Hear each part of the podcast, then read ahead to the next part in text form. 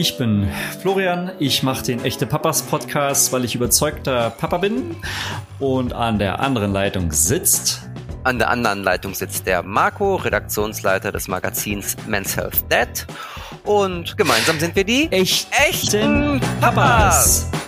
Ja, das war jetzt eher so semi-kongruent äh, unsere Spur, aber äh, es war trotzdem schön, mal wieder zusammen mit dir den Schlachtruf zu äh, äh, rufen, sagt man doch, ne? Rufen. Wir rufen ihn ja immer. Ein, ein nicht gerufener Schlachtruf ist ja kein Schlachtruf. Ja, ich, oder?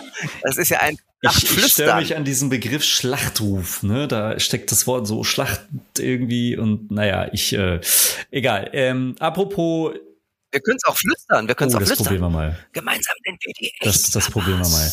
Ähm, apropos Schlachtruf, ähm, Elternzeit ist ja mal wieder das Thema, wie ich finde. Und äh, das haben wir ja schon öfters mal thematisiert. Und trotzdem ist es ja ich, ich finde das trotzdem gut, wenn wir das immer mal wieder thematisieren. Ich weiß nicht, wie es dir geht, aber man kann ja nie oft genug über Elternzeit reden. Also für die. Finde ich auch, gerade ja, für ja, Väter genau. irgendwie. Oder? Genau. So. Also insofern ähm, freue ich mich, äh, äh, dass wir heute mal wieder das Thema Elternzeit haben. Heute stelle ich dir keine Frage. Oh. Ich wollte gerade sagen, wo ist die Frage, Flo? Es, wir fangen doch jeden Podcast. Traditionell stellst du mir eine Frage oder ich stelle dir eine Frage. Und jetzt will ich eine Frage stellen, bevor wir äh, unser Gast. Äh, eine, Frage, eine Frage, eine Frage, ähm, eine Frage, eine Frage zum Thema Elternzeit. Ähm, Marco, wie hältst du es eigentlich mit Elternzeit?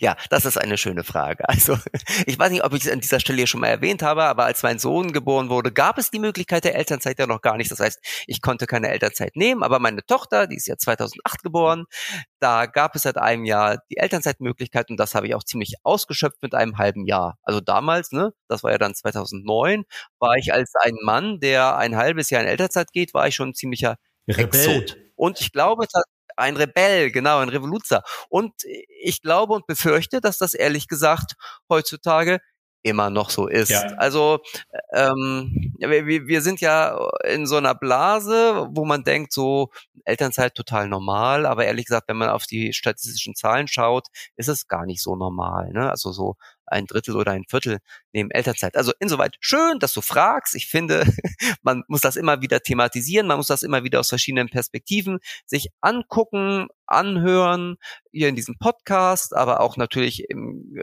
gedruckt oder auch im Fernsehen. Und das ist eine schöne Überleitung. Absolut, genau.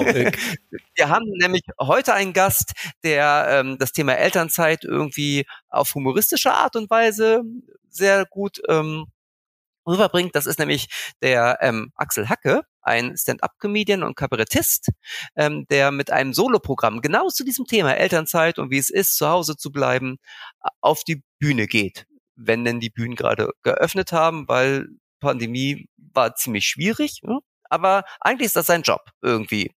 Und insoweit finde ich super, dass wir mal so eine lustige, unterhaltsame Herangehensweise und Perspektive auf die Elternzeit von Vätern haben. Und deshalb ist der Florian heute unser Gast. Und ich freue mich total, mit ihm zu sprechen über dieses Thema und auch über andere. Ja, genau, denn äh, das, was du angesprochen hast, äh, sein, sein Programm Elternzeit kommt natürlich nicht von irgendwo. Das muss man dazu sagen. Der spricht aus Erfahrung. Der spricht aus Erfahrung, doppelte, doppelte Erfahrung. Erfahrung, genau. Hallo Flo. Hallo Flo. Herzlich willkommen, schön, dass ich dabei sein darf. Ja, willkommen. Du, wir steigen gleich ein. Ähm, und zwar ähm, sollen unsere Hörer dich ja so ein bisschen besser kennenlernen. Und ich weiß das im Vorgespräch, dass ähm, ihr zwei kleine Kinder habt. Du arbeitest als Comedian in erster Linie und deine Frau studiert. Wie habt ihr euch da die Erwerbs- und die Care-Arbeit aufgeteilt? Das ist ja sowohl als Studentin als auch als Künstler bisschen schwieriger, kann ich mir vorstellen, weil man einfach einen anderen Rhythmus hat als jetzt diese 9-to-5-Jobs. Magst ja. du das mal ganz kurz so skizzieren? Ja, also meine Frau ist jetzt mit dem Studium fertig und arbeitet inzwischen äh, Vollzeit als Lehrerin. Ähm, und ich äh, war jetzt zweimal länger in Elternzeit und bin jetzt quasi mit Corona das dritte Mal in Elternzeit, einfach weil natürlich mein Kalender äh, über Nacht leergefegt wurde. Alles ist natürlich ausgefallen. Äh, was aber ganz praktisch war, weil meine Frau im Referendariat eben äh, extrem eingespannt war und ich dadurch eben zu Hause sehr viel auffangen konnte. Äh, da wurde es mir nicht langweilig und äh, das Referendariat, vor dem wir so ein bisschen Angst hatten, hat sich dadurch eigentlich ganz okay eingelöst für uns. Also wir haben das dadurch ganz gut hinkriegen können.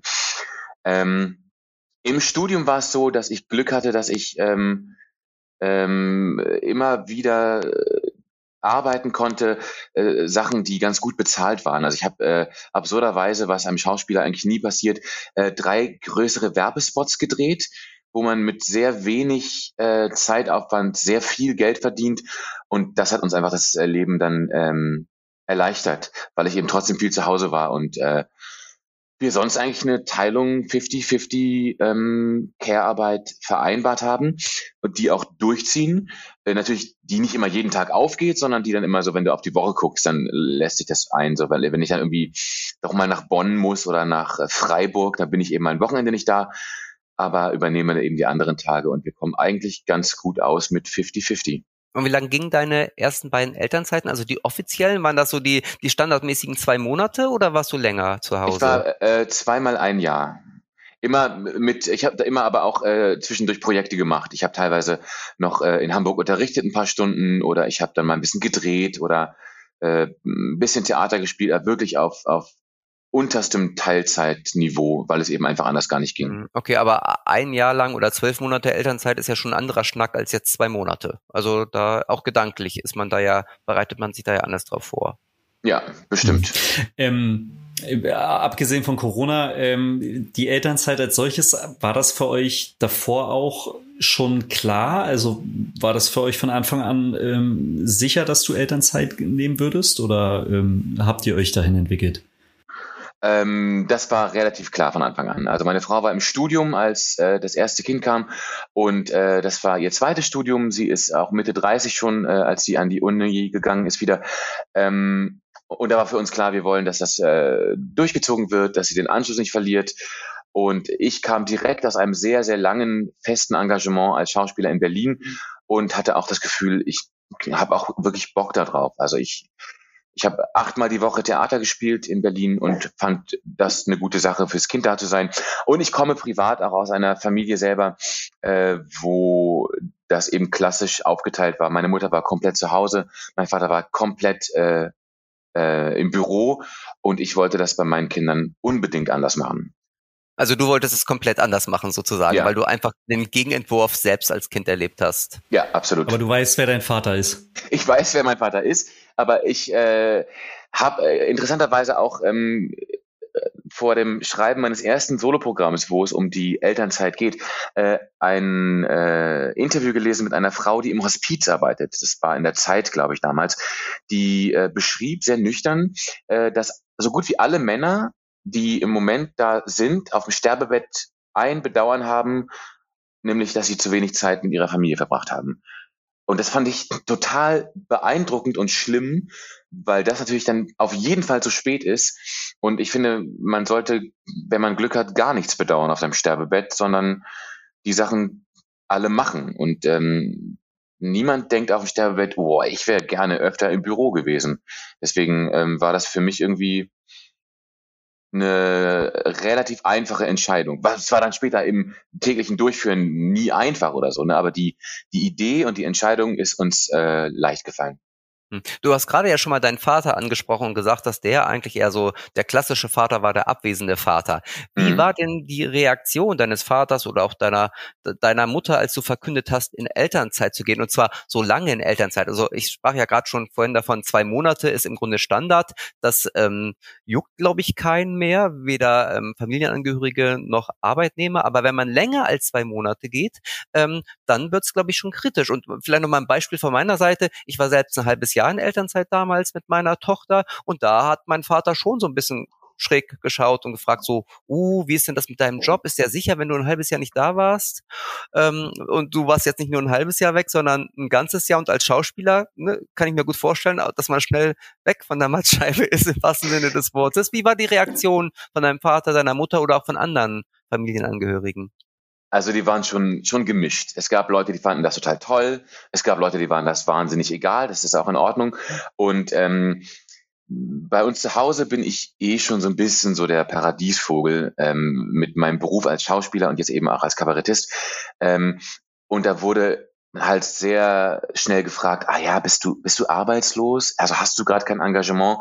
Äh, und dann habe ich mir erklärt, nee, das ist schon eine aktive Entscheidung. Ich muss einfach auch wirklich Dinge planen und auch wirklich Sachen absagen. Und da gab es schon auch äh, äh, den einen oder anderen Regisseur, der dann äh, sich vor den Kopf gestoßen fühlt und sagt, ja, ach so, wenn du bei mir nicht spielen willst, dann frage ich dich halt nicht wieder.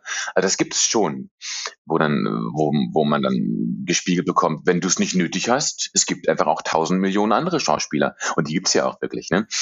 Ähm, mein Vater direkt war so ein bisschen, bisschen verunsichert, belustigt, glaube ich, und er fand das schon irgendwie auch cool, aber war so ein bisschen verwundert, wie das denn gehen soll. Und vor allen Dingen hat er sich Sorgen gemacht, ähm, wie wir das finanzieren. Also er sah uns direkt auf der Straße stehen. Und da habe ich ihm dann auch erklärt, dass es inzwischen Mittel und Wege gibt und dass wir das eigentlich ganz gut hinkriegen. Ähm, und lustigerweise, und ich vermute, er hört diesen Podcast nicht, deswegen sage ich das einfach, hat er im Nachhinein, jetzt vor, vor einem Jahr, dann seine eigene Geschichte so rückwirkend so ein bisschen umempfunden. Also so ein bisschen im Rückblick hat er mir dann erzählt, dass damals in den 70ern, äh, und ich glaube ihm das nicht, ich liebe ihn sehr, aber ich glaube ihm das nicht, dass er mit meiner Mutter da gesessen habe und sie haben den Gehaltszettel rausgeholt und geguckt, wer verdient mehr. Und bei ihm waren es zufällig ein paar Mark mehr. Sonst wäre meine Mutter arbeiten gegangen und er wäre zu Hause geblieben. Und es ist totaler Bullshit, natürlich. Also das, aber ich glaube jetzt so im, im, im Rückblick, äh, jetzt zum Ende des Lebens, ist es vielleicht auch schöner und erträglicher, sich die Erinnerung so ein bisschen zu öffnen in so eine, in so eine Sichtweise, die so ein bisschen kompatibler ist mit dem, was ich mache und was heute möglich ist. So. Und ich merke das auch immer bei, bei Live-Auftritten. Ähm, öfter ist es so, Männer im Publikum über 70 fühlen sich schnell auch kritisiert durch das, was ich sage, was nicht meine Absicht ist. Aber natürlich stelle ich deren Lebensentwurf an einem Punkt in Zweifel, an dem sie nichts mehr daran ändern können. Und das ähm, empfinden viele manchmal als Kritik oder als, als traurig. Aber das ist halt so. Damit muss man dann eben auch leben.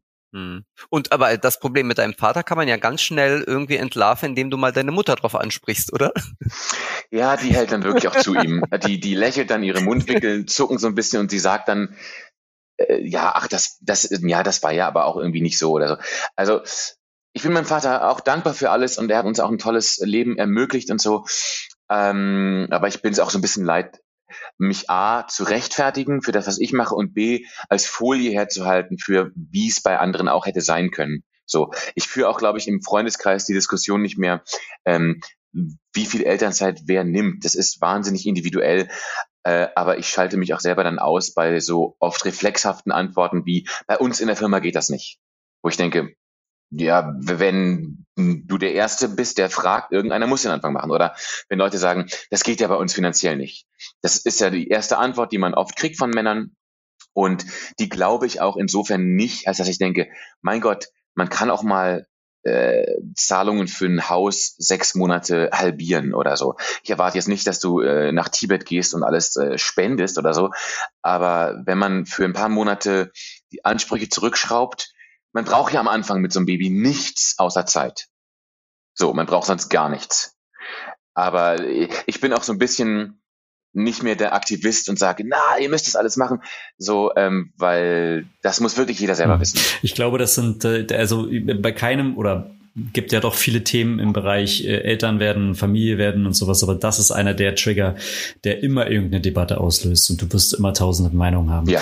Ähm, du hast vorhin schon mal so angedeutet, äh, nervige bis äh, geht gar nicht Kommentare, die aus deiner ähm, Umgebung und deinem Umfeld kamen, unter anderem eben ne, so abgesagte ähm, äh, Geschichten. Äh, wie, wie, welche, kannst du dich noch an, an andere nervige äh, Kommentare erinnern, Dinge, wo du sagst so, da ist mir die Hutschnur geplatzt, ähm, wenn man so einen Spruch hört?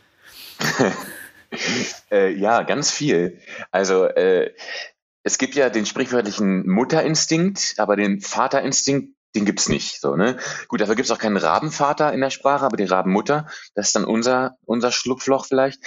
Ähm, aber ich habe schon viele Kommentare bekommen, so in der Fußgängerzone oder beim, beim Pennymarkt oder so. Ähm, weißt du, wenn du dann morgens irgendwie mit deinem Kind äh, Gummistiefel kaufst und die sind frisch ausgemessen und passen perfekt und das Kind äh, hat halt total Bock auf Zehenspitzen zu laufen und macht das im Parkhaus und dann ruft eine Oma quer, äh, die Schuhe sind zu klein. Und ich denke schon, nee, sind sie nicht. Was soll das denn? Oder das Kind ist zu warm angezogen. Kriegt das Kind denn überhaupt Luft in der Trage? Äh, oder so. Oder wenn so, ein, wenn, wenn so eine Oma einfach meinem Kind über die Haare wuschelt, so. Ich habe mir angewöhnt, einfach direkt zurückzuwuscheln, weil die, weil die dann ganz schnell merken, dass es übergriffig ist. Aber ähm, ich wurde auch schon gefragt, wo ist denn die Mama? Und da habe ich so, warum? Ich bin doch da, ist alles gut. Oder einmal hat meine Tochter auf der Straße geweint da hat sich eine ältere Dame direkt an mir vorbei zum Kind runtergebeugt und gesagt, na, war der Papa wieder böse mit dir? Wow. Dachte ich schon so, nee, warte mal, das ist, das ist, das ist schon nicht okay. Aber ich benutze das alles auf der Bühne, insofern ist es äh, in Ordnung. Aber ja, es gibt, es gibt durchaus viele, viele Kommentare so. Oder wenn du dann, keine Ahnung, mit deinem Kind äh, auf dem Damenklo wickeln gehst, weil auf dem Männerklo kein Tisch ist, so. Da muss man eben dann auch durch und äh, mit Humor kann man das meistens ganz gut äh, meistern. Aber wenn mir dann so direkt irgendwie abgesprochen wird, dass ich mich um mein Kind kümmern kann und ich dann müde bin und genervt, dann, dann werde ich auch schon mal ärgerlich. Das stimmt schon. Mhm. Ähm, aber du hast es gerade schon äh, angesprochen, es hört sich so an, als würde man dir aberkennen deine Vaterfähigkeiten, oder? Oder dich einfach unterschätzen. Klar, schon manchmal. Also ähm, ich war dann schon auch viel im Mutti-Kontext unterwegs. Ich war beim Babyschwimmen äh, mit der Kleinen, ich war beim P-Kid-Kurs und so.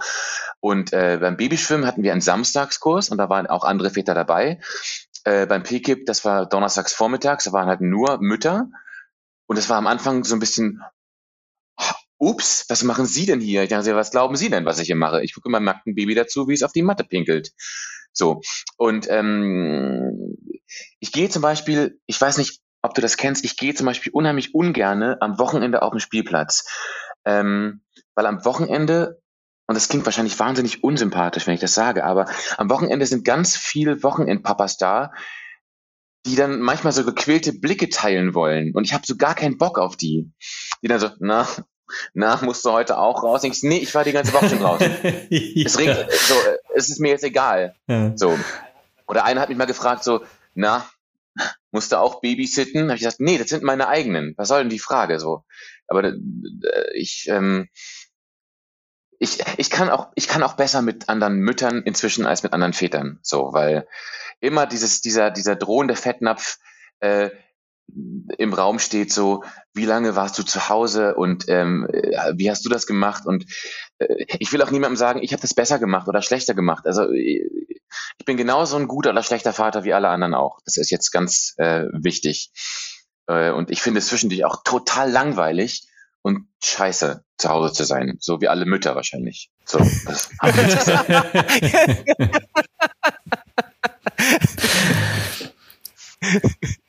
Entschuldigung, möchtest du oder soll ich, Flo? Wir waren jetzt beide so geflasht, glaube ich, und du warst, hast dich gerade so in Rage geredet, dass wir dachten, da kommt nee, noch was. Ich finde nee, find, find das super. Das ist, ich meine, das kommt aus deinem tiefsten Inneren, ähm, wie ich merke. Also, äh, aber äh, äh, daran anknüpfend würde mich ja mal interessieren, wie war denn so die Elternzeit generell, also darüber hinaus? Ich meine, mal abgesehen von von äh, Wochenendvätern auf dem Spielplatz. Ähm, aber so von der Organisation her habt ihr das gut auch wuppen können. Also also am Anfang war es äh, noch viel leichter, weil meine Frau in der Uni war und ich kann nur allen raten, ähm, wenn man Kinder will, die in der Uni-Zeit zu bekommen, das ist total easy, weil die Zeitbelastung relativ flexibel ist und ähm, man auf die sehr wechselhaften Bedürfnisse der Babys äh, ganz gut eingehen kann. Also für, für uns war das super. In der man kann sie mit in die Vorlesung nehmen dann. Haben wir nie gemacht, aber äh, wir haben auch äh, zugefüttert. Da habe ich mich neulich in einem Elternforum komplett in die Nesseln gesetzt, weil ich so ein bisschen ähm, äh, mich stark gemacht habe für das System Zwiemilch. Zwiemilch heißt, die Mutter stillt und der Vater gibt äh, äh, ab und zu am Tag vielleicht zwei, drei Flaschen Prämilch dazu. Und da musste ich mich dann beschimpfen lassen, warum ich die Darmflora meiner Tochter mutwillig zerstören will. Und ich dachte nur, ja, aber also meine Frau fand das ganz gut, dass sie auch mal auch mal Stillpause machen konnte. Und ich fand es gut, auch mal irgendwie zu füttern. Das ist auch wieder individuell, ich weiß, aber ich finde, das System äh, ist super und das Wort Zwiemilch, äh, so komisch das klingt, ist relativ unbekannt. Und ich könnte mir vorstellen, dass das vielen Paaren Stress nehmen könnte. Deswegen sage ich das immer wieder, deswegen auch hier. Aber ähm, wie wir das organisiert haben mit der Elternzeit, ähm, einfach relativ von Tag zu Tag. Wir haben äh, von Anfang an eine relativ große Routine eigentlich gehabt mit äh, Essenszeiten und Bettgehzeiten, sobald das ging, ähm, damit einfach alle wussten und auch das Kind wusste, wozu es gebeten ist. Mm, es gab den Unistundenplan, der war so ein bisschen äh, von außen eben äh, vorgegeben. Und ich war wahnsinnig viel draußen mit den Kindern, also am Anfang nur mit der Kleinen, am Ende mit beiden. Wir wohnen halt in Norddeutschland, hier regnet es wirklich viel.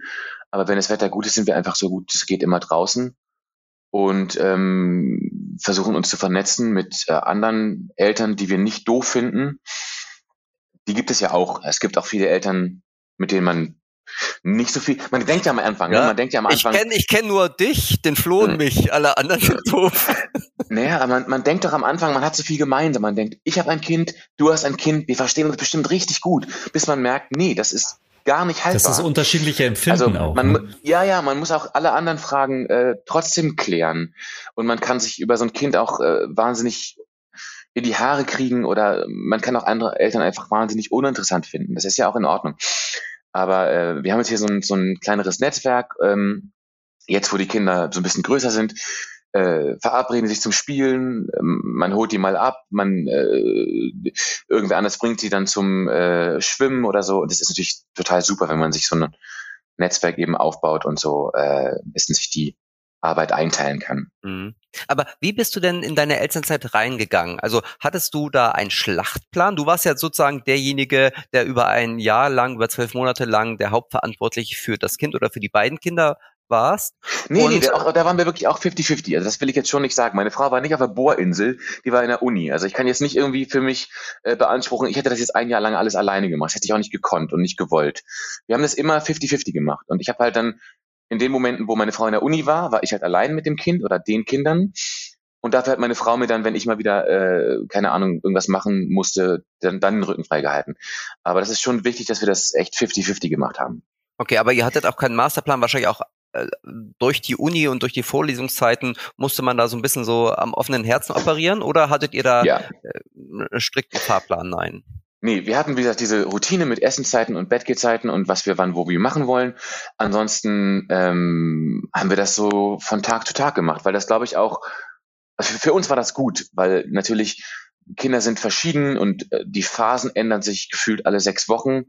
Und wenn man sich gerade an eins gewöhnt hat, äh, passiert wieder was ganz anderes und man muss wieder alles umstellen. Ähm, wie gesagt, man braucht hauptsächlich, glaube ich, Zeit, sich auf die Sachen einzustellen und den Humor, die Sachen dann so zu nehmen, wie sie sind. Und das war für uns eigentlich dann der beste Weg, das alles zu bewerkstelligen. Und wenn du jetzt so im Nachhinein oder äh, mal anders gefragt, du hattest ja zwei offizielle Elternzeiten von jeweils zwölf Monaten mit Kind eins und Kind zwei und dann durch die Pandemie sozusagen noch eine inoffizielle dritte gezwungenermaßen Elternzeit, wo du einfach mhm. viel zu Hause warst, weil einfach keine Bühne auf hatte.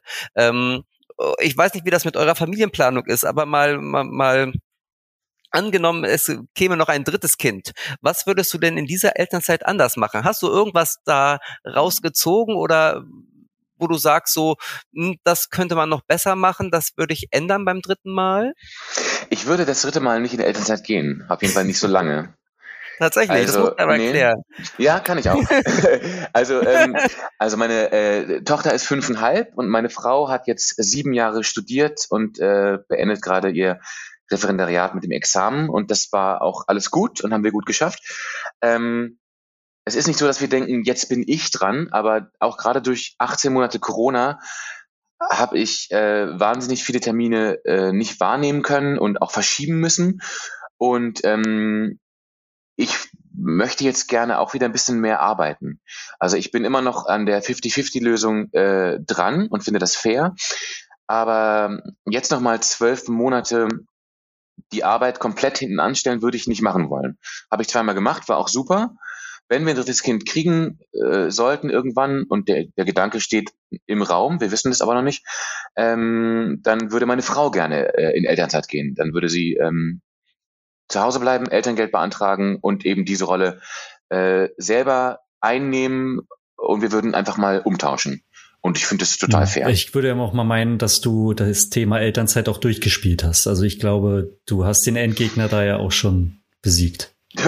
Weiß ich nicht, ne? Wenn man dann irgendwie äh, mehr Kinder als Arme hat, ist vielleicht nochmal ein neues Level, aber ähm, es ist schon, es ist schon ein, ein schwieriger Gedanke. Ne? Ich denke dann auch so, ja, wenn ein drittes Kind kommt, bin ich dann weniger da für das Kind oder habe ich dann eine schlechtere Bindung zu dem Kind? Aber ich würde ja jetzt auch respektive nicht auf eine Bohrinsel gehen für ein Jahr, sondern ich wäre ja auch schon da. Ich würde halt äh, mehr arbeiten und ich würde die Prioritäten insofern verschieben, dass ich eben nicht hauptsächlich die Sachen absagen würde, sondern ich würde schon sagen, das machen wir jetzt äh, möglich, so wie wir das Studium und das Referendariat möglich gemacht mhm. haben. Jetzt haben wir ja seit, äh, Marco, korrigier mich, 14 Jahre Elternzeit.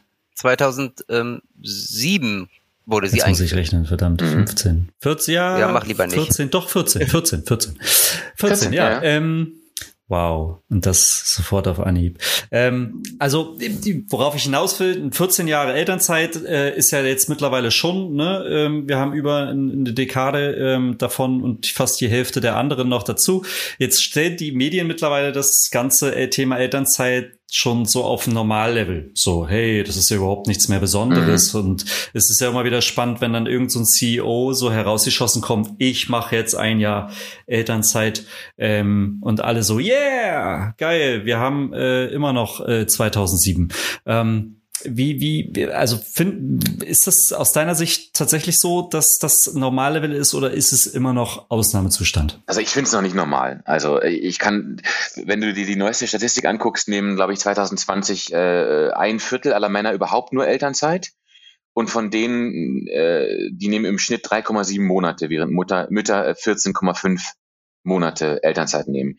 Und die Zahlen sind einfach noch nicht da, wo ich denke, dass das hin sollte. Und ich denke da ähm, nicht nur an die, an die Eltern, an die Kinder. Ich denke, äh, ich glaube, dass eben äh, Elternzeit die Keimzelle ist für die Veränderung von äh, Gender Care Gap, Gender Pay Gap und Gender Pension Gap. Ich glaube, die haben alle da ihren Ursprung. Und wenn wir da eine Veränderung wollen, müssen wir eben auch was machen. Aber natürlich äh, stellt sich das für viele Männer oft so dar, dass Gleichberechtigung natürlich eher nach Gleichverpflichtigung äh, klingt so, weil äh, die Sachen übernehmen wollen, ist das eine, aber die dann auch zu machen, ist halt viel Arbeit. Und ähm, Kindererziehung wird halt oft so als was ganz Tolles und so Weichzeichner, Serienmäßiges dargestellt.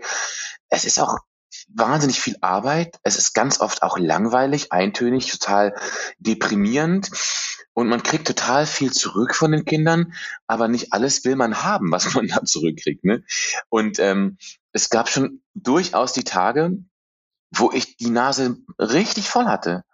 Und ich glaube, das teile ich mit allen anderen Müttern und Vätern, die das machen. Und das ähm, muss man wissen. Aber ich glaube, wenn man sich das halb halb teilt, dann ist das erträglich. Und deswegen ist ein Viertel aller Väter mit äh, weniger als vier Monaten im Schnitt äh, nicht genug, finde ich. Ich finde, das sollten mehr Leute machen, weil ich glaube, dann würde sich die Gesellschaft nachhaltig verändern. Ich glaube, wir sind auch rückläufig, ne, Marco? Wir waren noch mal irgendwann bei, bei einem Drittel, glaube oh. ich. Ja, das ist, das hängt, glaube ich, davon ab, welche Statistik okay. man sich anguckt. Ja. Und ja, ähm, das ist ja auch nicht ga, ganz einfach, genau. Aber ich glaube, es hängt auch so ein bisschen an den Branchen. Ne? Also das, was ähm, Flo sagte, irgendwie, dass Elternzeit eine Selbstverständlichkeit ist. Äh, ich arbeite oder wir arbeiten ja alle bei den Medien. Wenn bei mir ein Kollege in der Redaktion äh, Vater wird, dann ist das selbstverständlich, dass man ihn fragt irgendwie, und wann und wie lange gehst du in Elternzeit, Interesse halber. Mhm. Aber ähm, und der geht dann tatsächlich auch in Elternzeit. Aber ähm, das ist in anderen Branchen, glaube ich, ganz anders und da wird das, kommt das gar nicht zur Sprache. Ich weiß nicht, wie ist das in deiner Szene?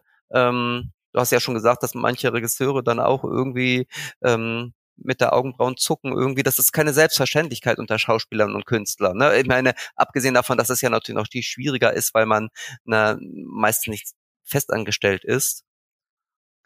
Also ich kann da wirklich nur für mich sprechen. Ich, ich habe keinen Überblick über die über die Szene als solche. Ähm, ich glaube, wenn man fest engagiert ist am Theater, kann man das wahrscheinlich einfacher machen. Ne? Man denkt immer, man ist unersetzbar, aber dann muss man nur mal kurz äh, Grippe kriegen, dann spielt ganz schnell wer anders seine Rolle.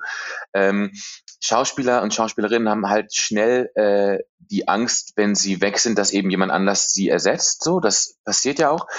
Ähm, Im freiberuflichen Kontext ist es immer schwierig. Also wenn ich irgendwie ein Jahr lang komplett weg bin vom Markt, dann vermisst mich ja keiner. Also niemand denkt, was ist eigentlich mit Florian Hacke? Wo war der eigentlich? Ich bin weg, da bin ich weg, so, ne? Ähm, der Vorteil ist vielleicht, dass man auch äh, punktuell oder auch in Teilzeit, so in Anführungszeichen, äh, was machen kann. Ne? Man kann äh, kleinere Rollen oder, oder Aufträge, Drehtage und so annehmen, wenn man eben die Betreuung zu Hause sicherstellen kann. Aber ob das da jetzt schwerer ist oder leichter, kann ich nicht wirklich sagen für diese Branche. Dafür ist die auch zu komplex, glaube ich. Du, dann haken wir die Frage ab und ich schieße gleich nochmal neue hinterher. Du hast nämlich vorhin schon gesagt, irgendwie, ähm, dass du mit anderen Vätern nicht mehr über Elternzeit diskutierst.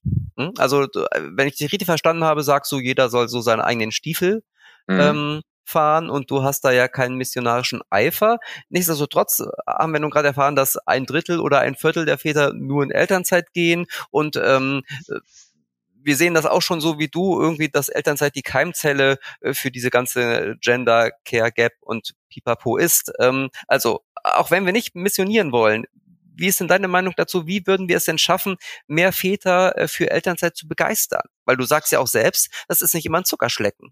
Mhm. Also ich, ich spiele immer noch einen, einen äh, Soloabend, der dauert 100 Minuten und der ist ein einziges Plädoyer für Elternzeit. Und ähm, wer den guckt, der ähm, überlegt vielleicht noch mal eine Minute länger, ob das vielleicht äh, in Frage käme. So, also das sind so auch die Rückmeldungen, die ich, die ich kriege. Anti-Begeisterung. ähm, nee, das sollte jetzt positiv klingen. Also äh, das ist ja das ist ja auch immer eine gemeinsame Entscheidung. Ne? Neulich gab es ja, habt ihr bestimmt gesehen, diesen Spiegeltitel zum äh, Maternal oh, ja. Gatekeeping, äh, was dann immer so, ähm, was es bestimmt gibt, ne? Und was man bestimmt auch äh, bedenken äh, muss und äh, berechtigterweise diskutieren kann. Aber das ist jetzt nicht das Hauptproblem, glaube ich. Ähm, ich glaube, missionieren bin ich jetzt, glaube ich, nicht der Typ, man muss sich ja auch ganz gut kennen für solche Gespräche. Also ich würde mit engeren Freunden da schon auch mehr drüber reden, mhm. äh, als jetzt einem fremden Mann erklären, warum er das machen muss. Ich glaube, das hätte vielleicht auch eher den gegenteiligen Effekt. Ich glaube, was wir hier machen, dass wir das äh, in die Öffentlichkeit bringen, dass wir als, als, als Beispiele ähm, vielleicht herhalten können, dass das geht und dass das wirklich auch toll ist, weil, das will ich ganz deutlich sagen, bei aller Anstrengung ich bereue das null. Ich fand das super gut und ähm, wenn ich zum Beispiel mit meinem Bruder ähm, telefoniere und der mir äh, erzählt, wie schwer das für ihn am Anfang auch war, die Kinder ins Bett zu bringen, weil er es nie gemacht hat einfach. Und weil die Kinder immer gesagt nee, das soll die Mama machen, da habe ich mich schon gefreut, dass es bei uns eben ging. Und das hat mir auch viel Bestätigung gegeben und hat mich auch in meiner Rolle als, als Mann bestärkt, dass ich das kann. Und ähm, ich will auch meinem kleinen Sohn vorleben, dass das geht. Und mein kleiner Sohn wächst in einem Haushalt auf, wo die Mutter abends am Schreibtisch sitzt und sagt, bitte nicht stören, Mama muss arbeiten und ich wasche noch äh, was ab. Das ist okay für uns. Das war bei mir in der Kindheit nicht so. Ähm, aber wir leben eben auch nicht mehr in den 70ern. Und ähm, vielleicht kann man als, als positives Beispiel unaufdringlicher Werbung machen, als den Leuten einzureden, was sie machen müssen. Ne? Genauso wie mit der gendergerechten Sprache. Ich bin auch um Gottes Willen niemand, der sagt, ihr müsst jetzt gendern und ärgere mich wahnsinnig, wenn mir unterstellt wird, ähm, ich würde mich als besseren Menschen darstellen wollen, weil ich das mache. Ich rede auch darüber gar nicht mehr. Äh, ich gender selber und vergesse es manchmal und dann sagen manchmal so, guck mal, hast du nicht gegendert? Denke ich so, ja, ich habe es vergessen. Ich mache es so oft ich kann und ähm, wenn man eben Veränderungen vorlebt, Ne? Hat das nicht Obama gesagt, be the change you want to see in the world oder sowas? Ich glaube, das wäre dann eher so mein Credo. Von Obama, voll gut. ja. Jetzt hast du dein ähm, 100-Minuten-Stück äh, über die Elternzeit schon, schon angesprochen. Ähm, und ich würde sagen, dass du auch dazu beiträgst, generell, dass das Thema einfach an die Öffentlichkeit kommt, wie ich finde. Und dass, ähm, dass da zumindest drüber gesprochen wird. Aber gibt es denn Unabhängig davon, gibt es noch etwas, wo du sagst, das muss noch lauter ausgesprochen werden vom Thema Elternzeit? Also zum Beispiel eben Eltern, Väter müssen noch selbstbewusster werden oder müssen noch mehr in die Hand nehmen oder sollen sich noch mehr trauen? Ich glaube, Trauen ist ein Stichwort. Ich glaube, El äh, Eltern gemeinsam und, und, und vor allen Dingen Väter müssen sich das trauen. Äh, ich habe vorhin schon äh, über, über Mutterinstinkt äh, kurz gesprochen. Ähm, es gibt Studien, die belegen, dass es den gar nicht gibt. Ne? Und alle, alle, alle Mütter, mit denen ich gesprochen habe, haben mir gesagt, äh, dass sie das auch eher unter Druck gesetzt hat, wenn sie dann äh, frisch aus dem Kreissaal das Baby in den Arm kriegen und das Gefühl haben, also jetzt, wann, wann kommt er denn? Wann, wann kickt er denn rein, dieser Mutterinstinkt? Und man dann überlegt, vielleicht muss man das einfach lernen, weil ne, dieses hier Bindungshormon Oxytocin ausschütten können wir ja alle, Männer und Frauen, und sich die Zeit nehmen, zu lernen, was das individuelle Kind braucht, wie man das wickelt, wie man das füttert. Ähm, das können ja alle machen, aber das können eben auch Väter.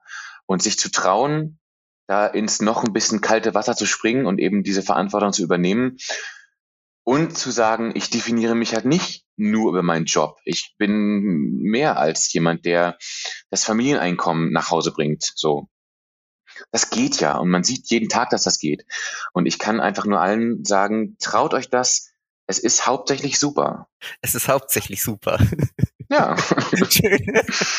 ja, aber so ist es ja tatsächlich. Also das ist ja im äh, Büro auch nicht immer toll. Ne? Man hat ja auch da Scheißtage. Also ist ja ist ja immer ist ja immer ambivalent. Es wäre ja langweilig, wenn es irgendwie immer nur gut wäre, weil das würde man ja auch nicht mehr anerkennen. Also und ich finde, das macht das Leben ja aus.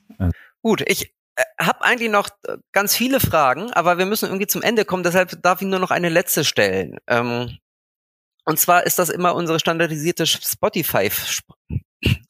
Ich fange nochmal an. Und zwar ist das immer unsere standardisierte Spotify-Frage. Das ist nämlich die echte Papas Playlist, ähm, die von Folge zu Folge anwächst, ähm, und zwar immer durch einen Musikwunsch des jeweiligen Gastes. Also mhm. das heißt, ähm, am Ende jeder Folge fragen wir den Gast, ähm, was er denn für einen Musikwunsch hat, der dann auf unsere Playlist landet und dieser dieses Lied, dieser Song kann sozusagen etwas mit dem Thema der Folge zu tun haben, kann aber auch einfach dein Lieblingslied sein, kann jetzt in deinem Fall vielleicht das Lied sein, was dich während deiner Elternzeit komplett begleitet hat, weil es die ganze Zeit im Radio rauf und runter gedudelt ist oder mit dem du vielleicht, also ich habe zum Beispiel, ich musste bei, während meiner Elternzeit ähm, haben wir gerade auf Breikost umgestellt und meine Tochter hat total schlecht gegessen und ich musste wirklich immer singen, damit sie überhaupt den Mund aufmacht. Also und ich habe natürlich immer das gleiche Lied gesungen. Also aber jetzt bist Warum du hier so nicht auf der Playlist? Der Gast und,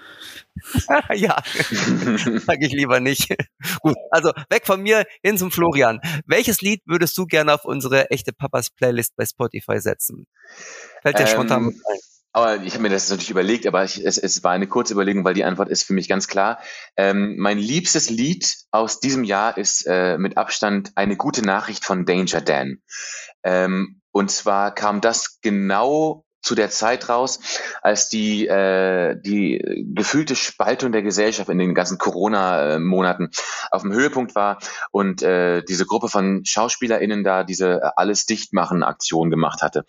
Und ähm, das gab ein riesen Medienecho und ich habe eine Parodie dazu veröffentlicht und wurde dafür teilweise ganz toll gelobt und teilweise online ganz toll beschimpft und das hat mich äh, irgendwie ein Wochenende ganz toll mitgenommen. Und dann kam dieses Lied raus und hat wie so Bepanthen-Creme, alles zugecremt und irgendwie äh, meine etwas wunde Seele total geheilt. Und ich finde es äh, das allerschönste Lied des ganzen Jahres und deswegen muss es unbedingt eine gute Nachricht von Danger Dan sein von mir. Cool, also wenn dieses Lied die, die Wirkung auch bei allen anderen hat, bei uns und bei den Hörern, dann ist es ja perfekt. Ich glaube, so ein Lied können wir alle gerade gebrauchen. Kennst du das noch nicht? Nee, so ein Bepanthen-Lied. Ja, also. ja das, ist, das tut ihm Unrecht. Das ist, das ist, kein, das ist nicht, nicht schmierige Creme. Es ist einfach, es ist wunder, wunderschön und beantwortet äh, eine ganz große Frage und ist einfach das schönste Lied, das ich kenne. Okay, also wenn ich jetzt hören würde, vielleicht hätte ich dann auch einen Aha-Effekt, aber so, so sagt es mir jetzt nichts. Aber der Musikprofi von uns beiden ist auch der Flo und nicht ich. Gut, und der Flo wird dann also dieses Lied auf unsere Spotify echte Plapper Playlist setzen, die man abonnieren kann, genauso wie diesen ähm, Podcast auch ähm, auf allen gängigen ähm, Podcast-Kanälen. Also gerne ähm, abonnieren und auch bewerten, wenn ihr mögt. Und uns auch gerne schreiben, wenn ihr eine Frage habt, eine allgemeine Frage oder eine Frage hier zu dieser Folge und zu dem Flo. Und ähm, der andere Flo kann jetzt auch nochmal sagen, an wen die E-Mails gehen, oder? Genau, Flo? das geht immer wie, wie, also wie immer eigentlich an podcast.echtepapas.de, wohin ihr uns alles schicken könnt. Von Fotos über ähm, Liebeserklärung ähm, bis hin zu ähm, Kritik, alles. Wir freuen uns über Mail. Genau, aber auch eine eine Frage an den Flo Hacke, irgendwie, die würden wir dann auch weiterleiten. Und jetzt noch eine abschließende Frage an dich. Ähm, also wir strahlen diesen Podcast im November aus. Das heißt, ähm, was hört man oder sieht man von dir zum Ende des Jahres, wenn jetzt irgendjemand ähm, Feuer gefangen hat und gesagt hat, das ist ein geiler Typ, ähm, ich muss mir sein Programm anschauen, ähm, möchte den nochmal live sehen oder wie geht's bei dir weiter? Also ihr findet mich auf, auf hier äh, Twitter und Instagram und ich habe auch eine Homepage www.florianhacke.de mit Kontaktformular könnt ihr mir auch schreiben, freue ich mich. Ähm, ich spiele mein neues äh, Soloprogramm, das heißt Nichts darf man mehr, äh, am 26. November in Hannover und bin dann ab Anfang Dezember äh, auf Tour in der Nähe von Bremen. Aber die Termine findet ihr alle auch auf meiner Okay. Homepage und äh, wenn ihr da kommt, freue ich mich. Aber das heißt, wenn jetzt nicht wieder irgendwie eine Variante kommt, dann bist du auch wieder auf Tour und unterwegs in Deutschland. Ja, genau. Im Moment äh, sieht es noch so aus. Äh, wir hoffen mal, dass jetzt nicht die Omega-Variante den Laden wieder zumacht. Aber äh, ich bin vorsichtig hoffnungsfroh. okay, dann schließen wir uns dem an. Und welchen Werbespot müssen wir demnächst angucken, um dich zu sehen? Oder sind die alle schon gespielt? Du Die sind alle schon gespielt. Äh, Die sind alle schon, alle schon äh, nicht mehr, nicht mehr äh, online. Und ähm, neue Werbung habe ich jetzt noch nicht in der Pipeline, obwohl für Geld mache ich ja Aber ich alles. empfehle, ich empfehle die Parodie auf alles dicht machen von dir. Die habe ich mir nämlich angesehen damals und äh, ich finde die großartig. Dankeschön. Die war mir Okay. auch wirklich ein Ja, Bedürfnis. die war äh, super, gesagt. die war Aber aufs Auge. Gut, also entweder die sich im Netz angucken oder den Flow live irgendwo in Deutschland und auf Deutschlands Bühnen erleben. Äh, freuen wir uns drauf und gut, dann sehen wir dich vielleicht irgendwann live. Ja, sehr Ich hoffe, gerne. wann, wann bist du in Hamburg? Weißt du jetzt nicht aus dem... Äh, Hamburg wurde gerade verschoben, weil ähm, das Schmidtchen, wo ich immer spiele, äh, erst drei Tage nach meinem Termin wieder öffnet. Deswegen äh, gibt's noch keinen Termin. Seid ihr in Hamburg oder seid ihr in Köln? Hamburg. Wo seid ihr nee, denn? in Hamburg sitzen wir Ah, beide. in Hamburg. Mhm, Genau. Ähm, ich spiele jetzt am Freitag übermorgen in Kiel, ist ja nicht so weit, also könnt ihr auch kommen. Ähm, ansonsten Hamburg äh, wird Anfang des neuen Jahres sein irgendwann, ist aber noch nicht ganz genau Na, wir schauen auf jeden Fall auf, Gut, deine, okay. auf deine Seite. Da finden wir die Team. Wir bleiben am Ball, genau, gut. Also Cool. dich sehen wir auf den Bühnen und die anderen hören wir in zwei Richtig. Wochen wieder äh, mit einem neuen Thema und Genau. einem neuen Gast. Mal sehen, ob der die noch toppen kann. Vielen, Flo. Vielen Dank. Flo, dass du da warst. War mir ein Vergnügen. Wunderbar, ich danke euch sehr. Ja, Mach's gut. auch. Tschüss. Tschüss.